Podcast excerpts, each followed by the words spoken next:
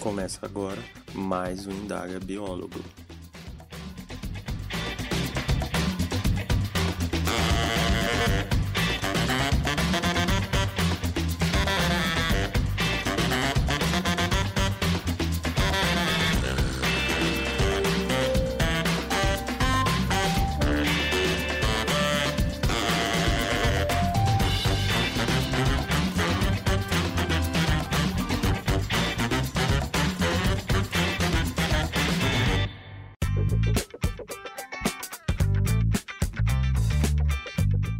Olá pessoal, eu sou Gabriel Messias e essa é mais uma edição do Indaga Biólogo, um podcast para falarmos sobre a profissão do biólogo. O episódio de hoje será sobre uma das áreas de atuação que faz os olhos de alguns biólogos brilharem, que é a consultoria ambiental. Tem muita gente com interesse nessa área e no episódio de hoje eu vou falar um pouco sobre ela. Só avisando que além desse episódio, o próximo também será sobre consultoria ambiental, mas com uma entrevista onde será falado sobre a parte mais prática dessa área. Porém, antes de começar o nosso papo, quero lembrar algumas coisas. Lá no Telegram tem um canal onde compartilho alguns materiais interessantes e vagas de emprego que são compartilhadas no nosso grupo do WhatsApp. Se você quiser participar, basta acessar o link que está na homepage do site do Indaga Biólogo. Falando no site, lá também tem um formulário para ser preenchido por quem quiser receber o boletim semanal com notícias do podcast, da profissão e algumas vagas de emprego direto no seu e-mail. Agora que foi dados os recados, bora então conversar?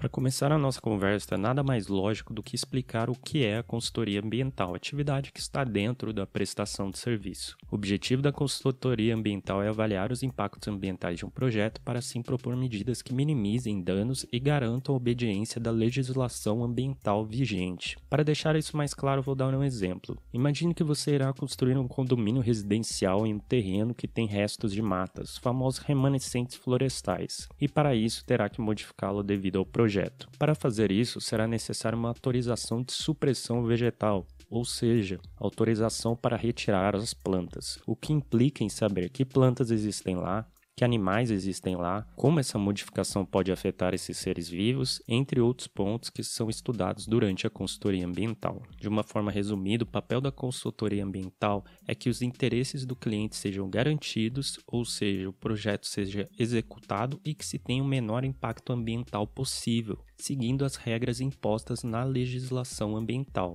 Justamente esse último fator, legislação ambiental, torna a consultoria ambiental importante. A consultoria garante seguir as regras vigentes, que, caso sejam infringidas, podem acarretar um preço muito caro, tanto para uma pessoa física quanto jurídica, financeiramente e moralmente. Entre as atividades inclusas na consultoria ambiental é possível citar algumas como assessorias, cursos e treinamentos, elaboração e execução de projetos, estudos de impacto ambiental, licenciamento ambiental, monitoramento ambiental e relatório de impacto ambiental. Também há atividades que algumas vezes o biólogo não se atenta tanto, mas são um nicho muito interessantes. Também há atividades que algumas vezes os biólogos não se atentam tanto, mas são nichos muito interessantes, como estudo de passivo ambiental, investigação confirmatória de áreas contaminadas, projetos de remediação de áreas contaminadas, programas de gerenciamento de resíduos sólidos, também chamados de PGRS, plano de logística reversa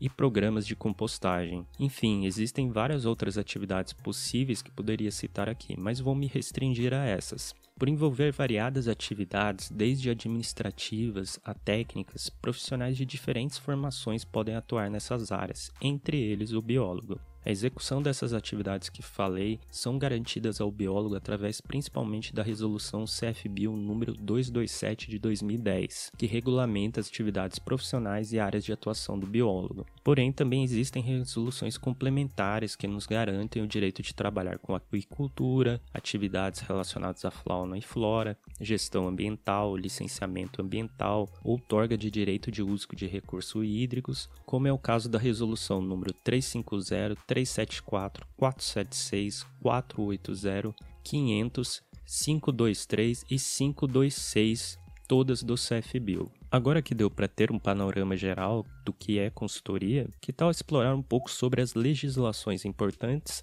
a se atentar e quais as formas de atuar?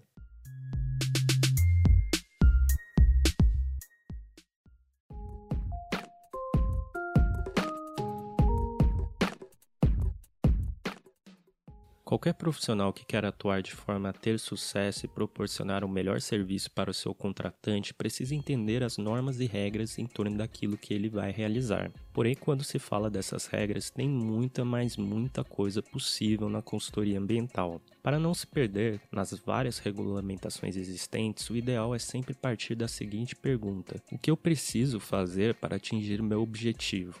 Geralmente, os órgãos ambientais possuem o que se chama de roteiro, Nele você poderá ver as regras para se conseguir complementar um determinado objetivo que você queira. Vou citar aqui o caso da Companhia Ambiental do Estado de São Paulo, CETESB, que possui roteiros para obter diferentes tipos de licenças. Se você entrar no site dela e procurar o roteiro de manejo de fauna exótica e criadouros de fauna silvestre, vai ver que de cara já é citado que a resolução SMA 73/08 determina o procedimento para essa licença. Diferentes situações são colocadas como opções para o licenciamento, áreas maiores ou menores, e dependendo da qual você escolher, verá que exige um EIA-RIMA, um estudo de impacto ambiental simplificado, ou que deve ser seguida uma certa norma técnica X para tal procedimento e por aí vai. A partir desses roteiros, você vai entender o que precisa saber ou fazer para atingir seu objetivo como consultor ambiental.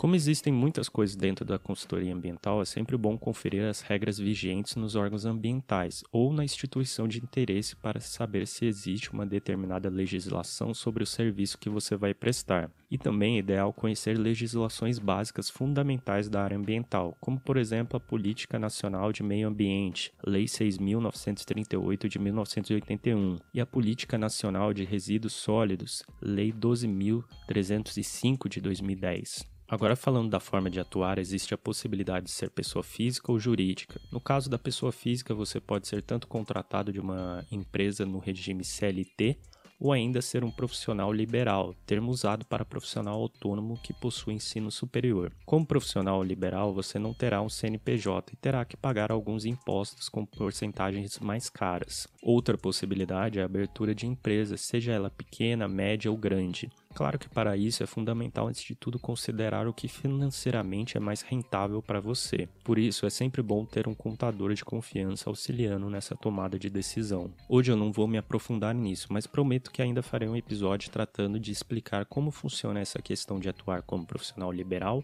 ou pessoa jurídica. Uma coisa que as pessoas sempre têm curiosidade é como se capacitar para atuar nessa área.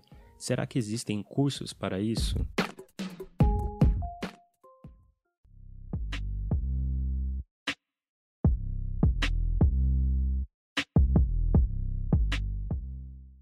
Nessa última década, vem crescendo substancialmente o número de empresas focadas na capacitação de profissionais para atuarem na consultoria ambiental.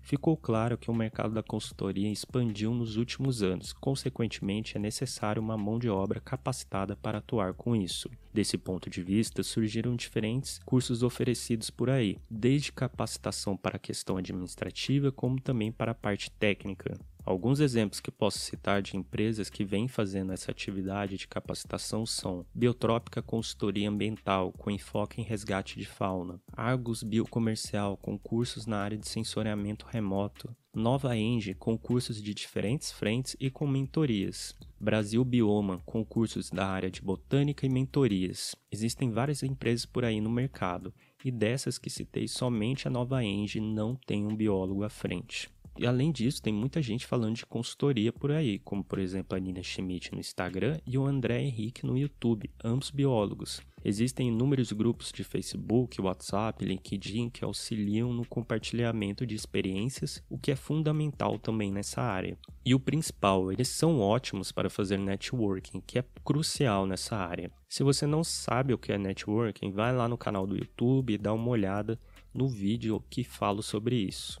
Uma coisa que tem que ficar claro é que a consultoria ambiental é uma área multidisciplinar, portanto, em muitos momentos pode ser exigido conhecimentos que você não tenha na hora de prestar um serviço. Por isso, é fundamental fazer parcerias com profissionais, sejam biólogos ou não, para suprir certas demandas que você não saiba. Além disso, saiba que se você for procurar se capacitar, saia do básico, não pense só em coisas de biologia. É importante ter capacitação para assuntos mais administrativos, pois em um dado momento isso pode ser exigido de você. Com todas essas informações básicas que dei sobre o assunto, já dá para entender um pouquinho da consultoria ambiental. Se você quiser se aprofundar mais, sugiro conferir as pessoas que citei nesse episódio. Além disso, no episódio 24 vou estar trazendo uma entrevista com o Éder Carvalho, que é biólogo e atua nesse ramo. Ele vai trazer aqui alguns temas mais práticos, como por exemplo se inserir nesse mercado, características necessárias para trabalhar nele e outros temas. Portanto, fique atento ao próximo episódio e dessa forma eu coloco um ponto final na nossa conversa.